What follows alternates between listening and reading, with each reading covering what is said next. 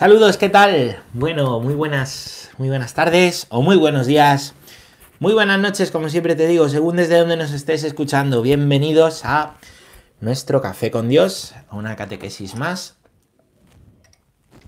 Y bueno, ya sea que estés en directo, ya sea que nos estés escuchando después, durante la semana, estés haciendo lo que estés haciendo. Mucha gente me dice, oye, que yo lo escucho el fin de semana, me los pongo seguidos mientras hago cosas en la casa. Eso me dijo el otro día Gustavo, ¿no? Eh, pues nada, estés haciendo lo que estés haciendo o si estás en iVoox, que sabes que también pues, puedes escuchar ahí estas, estas catequesis. Un saludo con mucho afecto y bueno, vamos a seguir aprendiendo, tratando de, comprender y profundizar en este misterio de la providencia. ¿eh? Ayer hablamos de la, divina providencia, la, divina providencia, pues como Dios ¿eh? Em, pues va guiando las cosas, va sacando del mal un bien, ¿no? Cómo está presente siempre, ¿no? Y le, puedes encontrar en lo más íntimo de tu ser. Por eso es importante que, que cuidemos la intimidad con Dios. Cuidar la intimidad con Dios es dejar que Dios cuide de ti, es cuidarte tú y es aprender también a tener discernimiento. Es aprender a, pues a, a leer bien en la conciencia la voluntad de Dios, ¿no? Y bueno, pues también, si además eso lo complementamos con una eh, pues formación, un conocimiento de su palabra, ¿no? Pues te dirá, ¿no? Cómo actuar, cómo obrar en tantas situaciones de la vida que nos pueden sobrepasar, ¿no? Y ante las cuales, pues, pues no sabemos bien, ¿no? Dios se sirve de eso para darnos experiencia, para darnos una enseñanza, ¿no? Y, y bueno, pues a vivir de Dios, ¿eh? a vivir de, Dios y del alimento de la Eucaristía, ya, que, ya que os hablo de la providencia, ¿no? Porque nada hay más providencial que, la Eucaristía, ¿eh? que la Eucaristía, lugar donde Dios está presente, escondido, lugar donde escuchamos su palabra. Y lugar donde nos llenamos, ¿no? Llenamos nuestra sed de Dios. ¿Cuántas veces antes, bueno, siempre, ¿no? Siempre, pero... Pero cuántas cosas no se desatascan y las desatasca Dios. Escuchando una palabra en la Eucaristía, comulgando, ¿no? Qué necesario es ser personas eucarísticas, ¿eh? personas que, que, viven de la Eucaristía y por la Eucaristía y para la Eucaristía, ¿no? Bueno, pues la Eucaristía también es alimento donde la divina providencia de Dios está presente. Vamos a leer, vamos a leer estos puntos que corresponden, dice aquí, a las, a las causas segundas. ¿eh? Bueno, vamos a explicar qué es esto de las causas segundas, que ayer ya salió, ¿eh?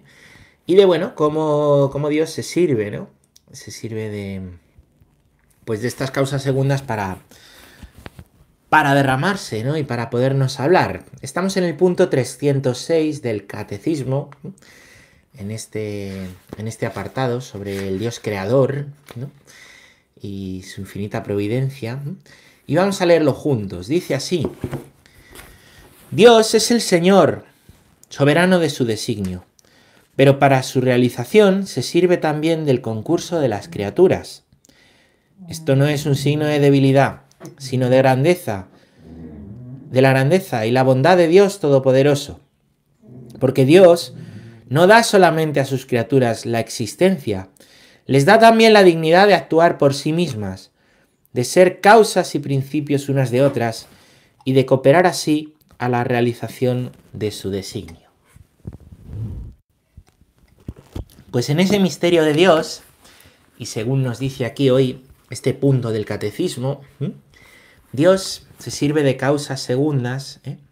Esas causas segundas son las personas y sus obras ¿Para qué? Para hablarnos, para hablarnos. ¿eh? Y esto no es que Dios no tenga poder, sino en que su total poder, pues Él quiere hacerlo así. Nosotros nos podemos, podemos comprender bien, ¿no? Em, pues en relación a las otras personas, ¿no? Y pues podemos, qué decir, entendemos bien lo que es una relación con otra persona, el lenguaje, signos. Y fíjate cómo, ¿eh? pues Dios te puede estar hablando a través de la otra persona, a través de cómo la otra persona te ha escuchado, cómo la otra persona te ha hablado, eso que la otra persona te ha dicho, ese gesto que ha tenido contigo, ¿no? Mm, eso que la otra persona te ha alabado, o eso que la otra persona te ha corregido, o eso de la otra persona que te ha hecho pensar, o que te ha hecho enfadar, o que te ha hecho alegrarte, pues también ahí está la mano providente de Dios, está sus consuelos, están sus correcciones, como buen padre, ¿no? Dios es eh, el Dios de los consuelos, y Dios pues también es pedagogo y se sirve para irnos llevando, ¿no? Em, y en ocasiones encontramos correcciones, por eso es importante cuando nos hacen una corrección pensar si tiene razón antes que enfadarnos. Bueno, pues, pues es importante aprender a leer también eh, lo que Dios me dice a través de otras personas. Y claro, aquí diríamos, pero bueno, vamos a ver, ¿cómo Dios va a hablar a través de otra persona si siempre? No hemos dicho que sea siempre. Entonces, ¿cuándo sé cómo? Porque yo no sé, si me dicen algo viene de Dios, no viene de Dios, no lo sé. Pues aquí lo importante es conocer a Dios y aprender a ver cómo habla Dios. Aprender a ver cómo habla Dios ¿eh? requiere conocerle, conocerle, saberle, ¿no? No cualquier cosa que, pues que, que te pasa, ¿eh? Eh, según lo interpretes es de Dios. No, hay que aprender cómo habla Dios, ¿vale? para poderle interpretar bien. Hay que aprender bien cómo habla, ¿no? Y hay que aprender también a preguntarle qué nos quiere decir con cada cosa que nos ocurre, ¿vale? Para ello es necesario formar la conciencia. ¿Qué es la conciencia? La conciencia es esa voz que está escrita en nuestra naturaleza, ¿no? Que nos mueve a, a obrar hacia lo bueno o hacia lo malo. Dios es el sumo bien, Dios es la suma belleza, Dios es la suma verdad. ¿no? Formar la conciencia ¿eh? implica, y hacer fuerte la conciencia, implica el esfuerzo, igual que si tú quieres eh, sacar músculo tendrás que poner esfuerzo. Formar la conciencia bien y no una forma torcida requiere el esfuerzo de vivir en la verdad de las cosas, ¿eh? de, de obrar bien sin dejar ninguna concesión al mal, ¿no? Ninguna concesión al mal, ¿vale?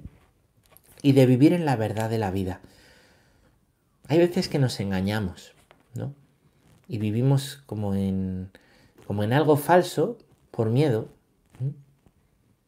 Sí, nos mentimos a nosotros mismos o nos conformamos con vivir en una mentira, ocultar nosotros mentiras o dejar que otros nos engañen. Bueno, pues eh, nosotros ¿eh? debemos buscar, ¿vale? Em, actos buenos, verdaderos, ¿vale? ¿Para qué? Para formar la conciencia según esos actos, ¿vale? Para que esos actos vayan formando, perdón, la conciencia, ¿eh? La conciencia. Esto es muy importante, porque es entonces cuando yo tengo la conciencia bien formada, pues cuando también puedo comprender mejor y saber mejor eh, leer, discernir las causas segundas, lo que Dios a través de otras personas se sirve para decirme hay que hacer un ejercicio de formación de la propia conciencia. Cuando la conciencia no se forma, se deforma. ¿Qué es una conciencia deformada? Aquella que eh, no distingue el bien del mal, lo confunde y al final justifica el mal pensando que es un bien. Algunos de, de los pecados sociales que hay en nuestras estructuras sociales, en nuestra sociedad, ¿no? Son hechos que son intrínsecamente malos, ¿vale? pero que son aceptados ¿eh? por muchos, ¿no? Y, el hecho de que sean aceptados por muchos no quiere decir que estén bien, ¿no? El tema del aborto quizás es lo más sangrante, o, o ahora el tema de la eutanasia que están metiendo a calzador, ¿no? El hecho de que muchas personas digan eso está bien y haya una serie de argumentos emotivistas, no quiere decir que eso esté bien. No quiere decir que eso esté bien. ¿Mm?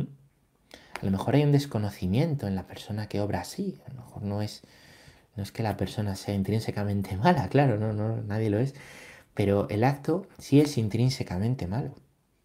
Y un acto intrínsecamente malo lo es, lo mires por donde lo mires, ¿no?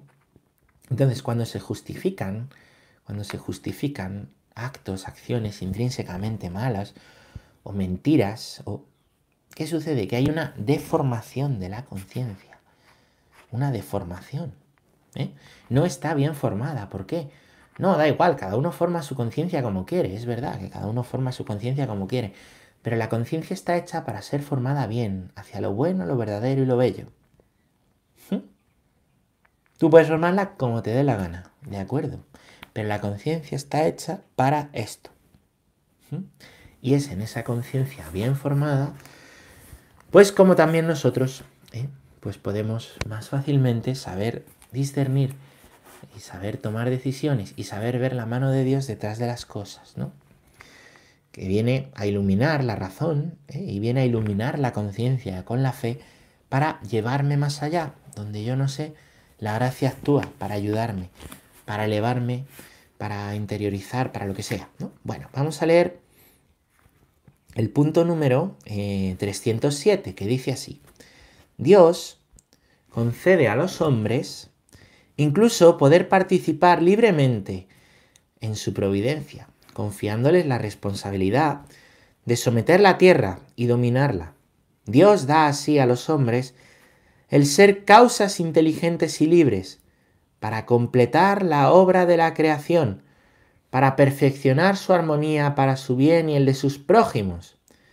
Los hombres, cooperadores a menudo, a menudo inconscientes de la voluntad divina, pueden entrar libremente en el plan divino no solo por sus acciones y sus oraciones, sino también por sus sufrimientos. Entonces llegan a ser plenamente colaboradores de Dios y de su reino. Bueno, pues en el principio, ¿vale? Dios ha querido que los hombres seamos colaboradores, ¿vale? Colaboradores de su providencia. Es cierto, la creación, de la cual hablábamos en días anteriores, ¿no? La creación, ¿vale? Para el hombre, ¿no? El hombre está llamado a ser custodio de la creación, ¿vale? Está llamada a cuidarla, está llamada a aprovecharla, está llamada a dominarla, ¿vale? Para su, para su uso, para su disfrute. Bueno, pues en el plan de Dios, en la obra de Dios, entra, ¿no? Eso de que Dios en el hacernos libres, ¿no? nos ha dado también un mundo que cuidar. Por eso tenemos una responsabilidad social y por eso la fe tiene una responsabilidad social. ¿vale? La fe no es para yo tengo fe y me olvido de, de los problemas del mundo, de los problemas de mis hermanos, no. Porque si tienes fe, reconoces, la fe reconoce que el Padre ¿eh? nos ha dado el mundo para cuidarlo, custodiarlo, ¿eh? Em, y, bueno, pues en ese cuidar, custodiar el mundo, tenemos un deber social con nuestros hermanos, ¿vale? Tenemos un deber social con nuestros hermanos, no podemos acostumbrarnos a, las injusticias, no podemos justificar las, las desigualdades, ¿no? Y es cierto ¿eh? pues que muchos de estos problemas, claro, para una sola persona son muy grandes, ¿no? Bueno, el campo es muy grande, la mesa es muy grande, los obreros pocos, pero ¿y en tu parcela qué? ¿Qué puedes hacer tú en tu parcelita?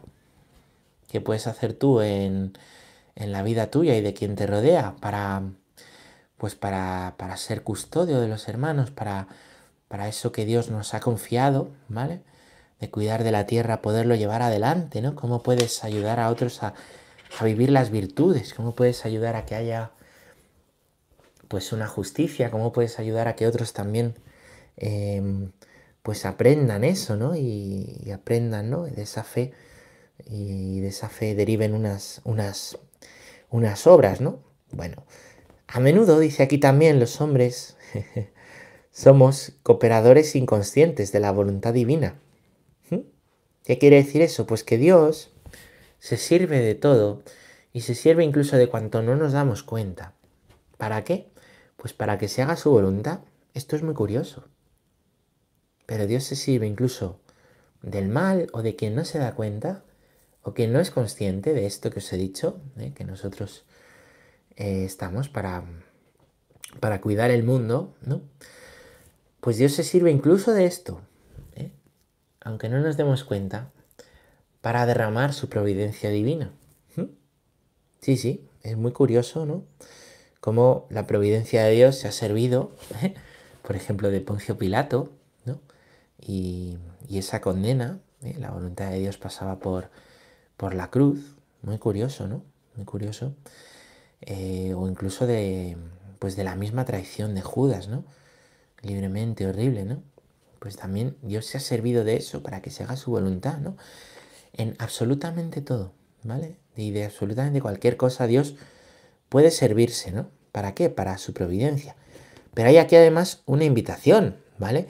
Aunque seamos a menudo cooperadores, aunque haya hombres que sean a menudo cooperadores inconscientes de la voluntad divina, todo hombre puede entrar libremente en el plan divino, no solo por sus acciones y oraciones, sino por su sufrimiento. Esto es importante. ¿Cuándo entra uno a colaborar conscientemente eh, con la providencia divina? ¿En qué momento pasa esto? ¿Cuándo pasa esto? Pues cuando uno entiende, ¿no? Que es custodio y que está llamado a custodiar, ¿eh? su vida, la vida de los que están, de los que le rodean, ayudarles, ¿no? Em, y llevar también ahí a Dios y llevar pues el, mensaje de Dios, el Evangelio de Dios, el reino de Dios a los que están más cerca. Ahí uno entra a ser colaborador, ¿eh? entra a ser colaborador de, pues consciente, ¿no? De esa providencia divina, ¿no? O por ejemplo con las oraciones, dice aquí también. Claro, a lo mejor uno dirá, uy, ¿qué pasa que la gente que se consagra a la oración, esa gente se olvida del mundo? No, no, si es que para que también el mundo cambie, lo primero es la oración. Lo primero es la oración y por eso eh, en nuestra actividad, en nuestra actividad, qué importante es la oración lo primero.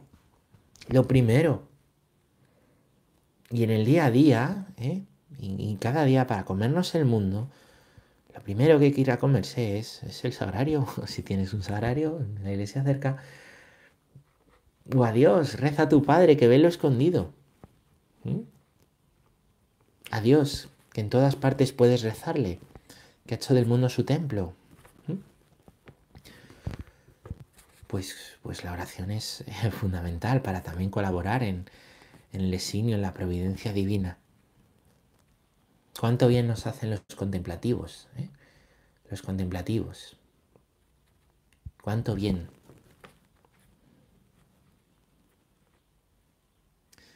Cuánto bien con sus oraciones, las vidas escondidas, gastadas, quemándose como el incienso con un dulce aroma para Cristo, que nadie ve, que en ocasiones el mundo desprecia, de las cuales a veces el mundo se ríe. Las monjas, los monjes, cuánto bien nos hacen a la iglesia. No olvidemos valorar esto, ¿no? La, vida contemplativa, inseparable de la vida activa, ¿no? Y que nos recuerdan a los que tenemos una vida más activa la necesidad de ser contemplativos en la acción. Bueno, este, mm, pues no solo entramos a colaborar con la providencia divina con las acciones y las oraciones, con la contemplación y con la acción, no. También por los sufrimientos. Y es que en los sufrimientos nosotros podemos colaborar con la providencia de qué manera? Uniéndonos a Cristo en esos sufrimientos, ofreciendo nuestros sufrimientos a Cristo. Lo que alguna vez os digo de San Pablo, San Pablo dice, San Pablo dijo, oye, em, mira, eh, yo completo en mi carne lo que falta a los sufrimientos de Cristo, al sufrimiento, al sacrificio de Cristo. ¿Pero qué le falta al sacrificio de Cristo si es, si es perfecto? ¿Qué necesita? Pues, pues tú, que te unas tú, que eso que Él ha llevado por ti, ese sufrimiento que Él ha llevado por ti, tú digas, lo has llevado por mí, yo te lo ofrezco.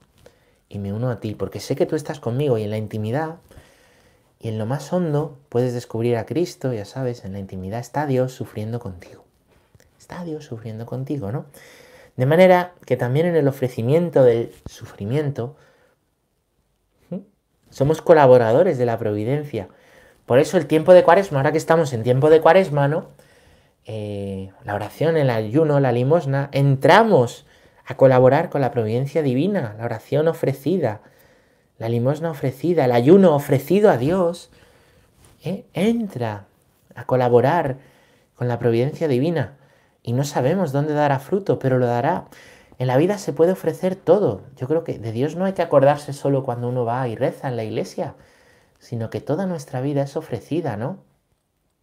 Porque Él siempre está con nosotros y podemos ofrecer lo bueno y lo malo. ¿Cuánto bien hace cuando te cuesta ponerte a estudiar o aunque no te cueste, que te sientes, que mires el crucifijo y le ofrezcas esas dos horas que vas a estudiar. O que le ofrezcas esa, esos encargos que tienes que hacer. O ese trabajo que, que, que vas a hacer que nadie va a ver, pero que Dios sí ve y que nadie va a valorar. Tú te puedes unir a Dios en todo. Te puedes santificar con todo y puedes ofrecerle a Dios todo. Porque lo nuestro no es recoger frutos, es sembrar. Y Dios sabe dónde recogerá sus frutos. Por eso tiene tanto valor la vida de un contemplativo que le ofrece absolutamente todo. Aunque parece que no está haciendo nada, está ofreciéndolo absolutamente todo. También nosotros podemos vivir ofreciéndolo absolutamente todo y uniéndonos a Dios absolutamente en todo. Si no, corremos el riesgo de hacer una separación en la vida. Igual que tú haces separación entre tu trabajo y tu casa, ¿no? Que tú hagas separación entre tu vida de fe y el resto de tu vida. Y tu vida de fe es cuando rezas por la noche y cuando vas a la iglesia el domingo. Y no, la vida de fe es todo. Está llamada a empaparlo todo, en cualquier momento. ¿eh? Podemos rezarle, orarle, alabarle, acordarnos de Dios. Y así nos hacemos también colaboradores de Dios. Vamos a leer el punto 308 que dice así.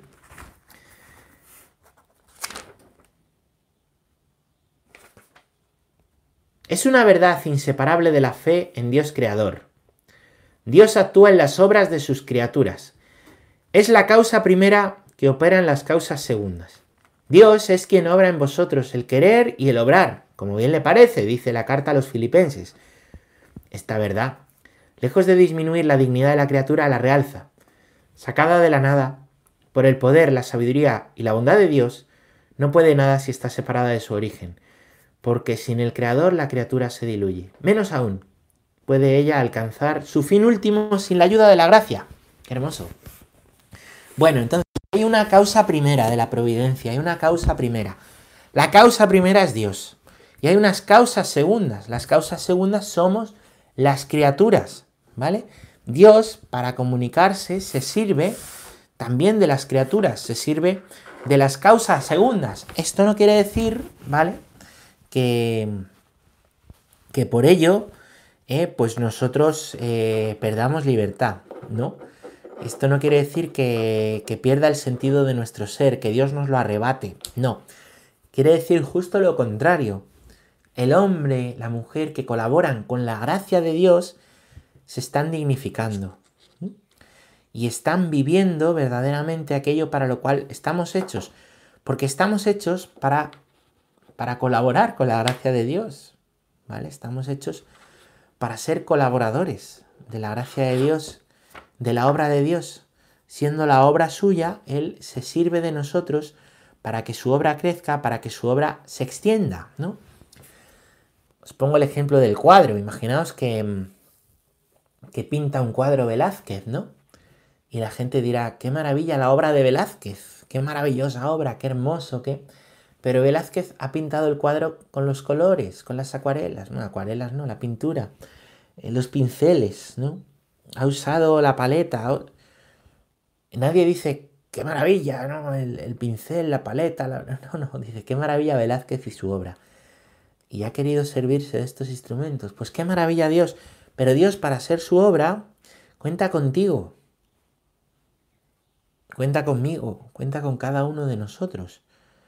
Y nosotros lo que haríamos sin Dios, ¿vale? Pues es, es nada al lado de lo que podemos hacer con Él.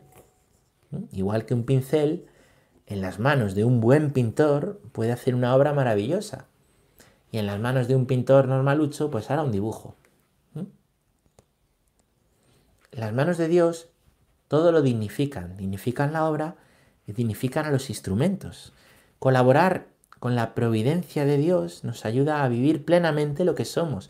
Estamos hechos para colaborar con Dios y colaborando con Dios le damos gracia. ¿eh? Perdón, eh, nos hacemos colaboradores de su gracia, extendemos su gracia y le alabamos, le glorificamos, ¿no? Bueno, pues somos esos pinceles de Dios. Entonces, también hay que dar gracias a Dios por poder colaborar en su obra. Por eso lo decía, ¿no? Hay que ser agradecidos con Dios por ello, ¿no? Vamos a leer un punto más, el, 309. la providencia y el escándalo del mal. Vamos a empezar con este tema. Quería introducirlo, aunque seguiremos mañana, ¿no? Em, pues un poco eh, desarrollándolo, ¿vale? Dice el punto 309 que si Dios Padre Todopoderoso, Creador del mundo, ordenado y bueno, tiene cuidado de todas sus criaturas, ¿por qué existe el mal? A esta pregunta tan apremiante como inevitable, tan dolorosa como misteriosa, no se puede dar una respuesta simple. El conjunto de la fe cristiana constituye la respuesta a esta pregunta. La bondad de la creación, el drama del pecado, el amor paciente de Dios que sale al encuentro del hombre con sus alianzas, con la encarnación redentora de su Hijo, con el don del Espíritu, con la congregación de la Iglesia, con la fuerza de los sacramentos, con la llamada a una vida bienaventurada que las criaturas son invitadas a aceptar libremente, pero la cual también libremente, por un misterio terrible, pueden negarse o rechazar. No hay rasgo del mensaje cristiano que no sea una parte, en parte, una respuesta a la cuestión del mal. Quería leer este punto porque ya hemos respondido a esta cuestión en otras veces, ¿no? Y en otras en otras ocasiones, ¿no? No me extenderé mucho, ¿no? Pero claro, aquí podríamos decir, entonces, si Dios ha hecho bien el mundo, si nos quiere colaboradores del bien, ¿por qué hay mal? Bueno, hay mal porque no siempre colaboramos para el bien, porque por la libertad humana Dios no nos obliga a colaborar con Él, no nos obliga. Descubrir el camino de Dios, el camino de la vida, es descubrir ¿eh? pues cómo colaborar con Él en todo, cómo vivir con Él unido absolutamente en todo. Y esto uno lo descubre. Y si lo descubre dice, esto es lo mejor, yo no me cambio por nadie, no me cambio por nada. Pero uno puede no haber descubierto esto, o puede haberlo descubierto y haberlo rechazado. ¿Mm? Y en ese misterio de la libertad, ¿no? pues también se puede dar el mal. Pero fijaros que todo lo que hacemos, todo lo que hacemos es una respuesta eh, al escándalo del mal. Toda colaboración con Dios, todo ser instrumentos de Dios, querer colaborar activamente, ¿no? Y con la oración y con el, sufrimiento ofrecido, las tres formas de colaborar conscientemente con Dios, con la acción, con la oración, con el sufrimiento ofrecido, según el catecismo, ¿no? Todo eso, todo eso es una respuesta al escándalo del mal. Siempre ha pasado en la historia de la Iglesia y en, la historia de la Iglesia que va unida a la historia de, pues, de los hombres en los últimos 20 siglos. Ha habido momentos en la historia muy difíciles y al mismo tiempo, al mismo tiempo, santos que han respondido.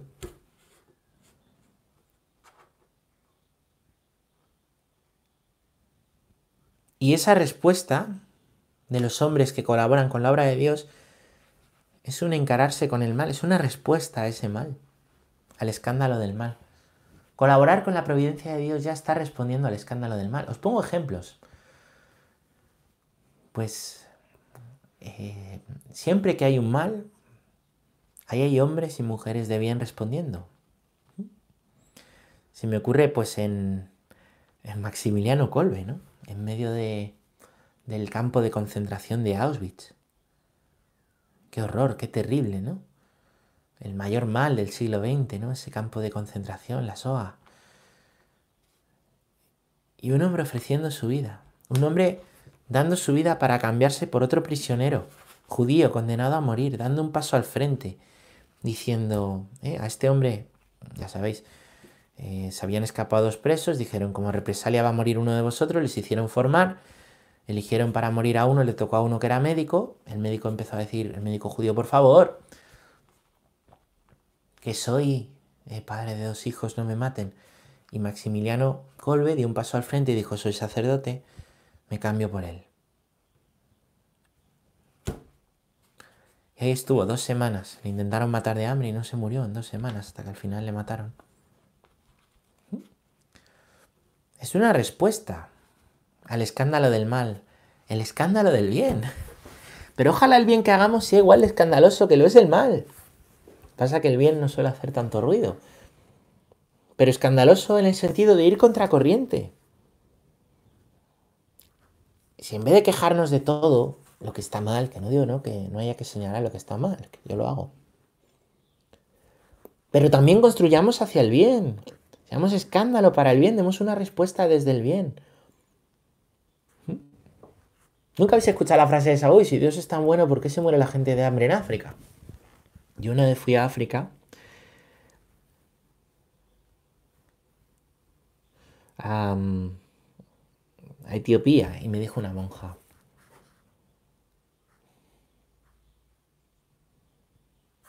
Hay gente que me dice, si Dios es tan bueno, cuando doy charlas de lo que pasa en, la zona que ya estaba de África, una zona un poquito eh, con hambrunas y... Hay gente que me dice, si Dios es tan bueno, ¿por qué pasa eso, hermana?